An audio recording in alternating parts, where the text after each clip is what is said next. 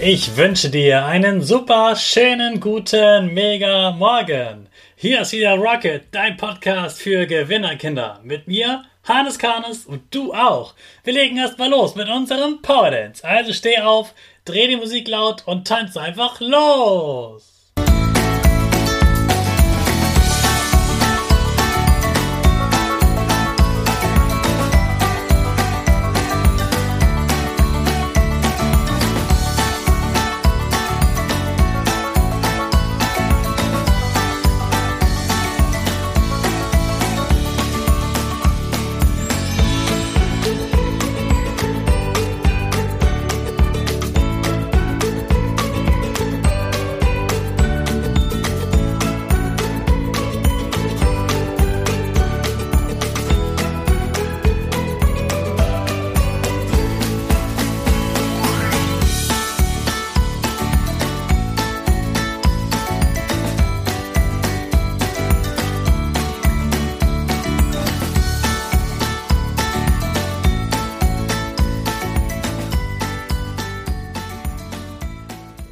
Super, dass du wieder mitgemacht hast. Jetzt bist du richtig wach.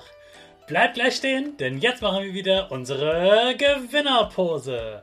Also, stell deine Füße breit wie ein Torwart auf, Hände in den Himmel und mach das Peace-Zeichen mit Lächeln.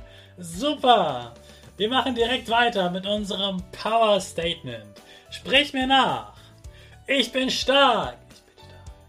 Ich bin groß. Ich bin schlau. Ich zeige Respekt. Ich will mehr.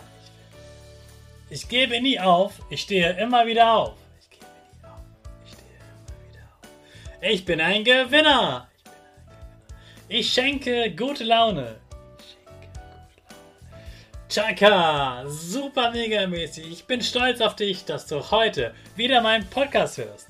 Gib deinen Geschwistern oder dir selbst jetzt ein High Five. Wir starten in eine neue Woche mit voller Power.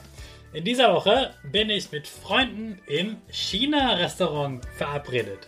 Und ich liebe chinesisches Essen. Weißt du, womit Chinesen am liebsten essen?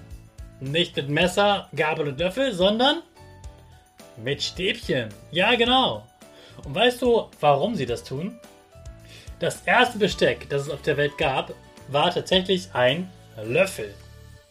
Solange die Menschen in China täglich ihren Brei gegessen haben, war das auch genau das richtige Werkzeug zum Essen. Dann gab es immer mehr Speisen mit Mehl, wie zum Beispiel lange Nudeln, und außerdem wollte man Feuerholz sparen. Früher gab es ja noch keinen Herd wie bei dir zu Hause mit Strom oder Gas. Es gab Feuer, über dem man dann einen Topf gehängt hat. Feuerholz war kostbar. Davon gab es nicht viel. Trotzdem wollte man möglichst viele Menschen schnell damit satt bekommen. Deshalb hat man das Essen schon im Topf so klein geschnitten, dass man es so direkt in den Mund nehmen konnte. Dann wurde das Essen im Topf schneller gar, man brauchte also weniger Holz zum Kochen und es ging schneller. Es gab somit mundgerechte Portionen beim Essen. Und womit kann man die am besten essen? Mit Stäbchen, ja ganz genau. Deshalb essen viele Chinesen ihr Essen gerne mit Stäbchen. Auch weil es eine Tradition ist. Es ist also etwas Besonderes. Hast du schon mal mit Stäbchen gegessen? Das probierst du heute auf jeden Fall mal aus. Sag vorher deinen Eltern Bescheid, damit sie auch etwas kochen, das du mit Stäbchen gut essen kannst. Eine Suppe wäre eher schwierig. Deine Aufgabe.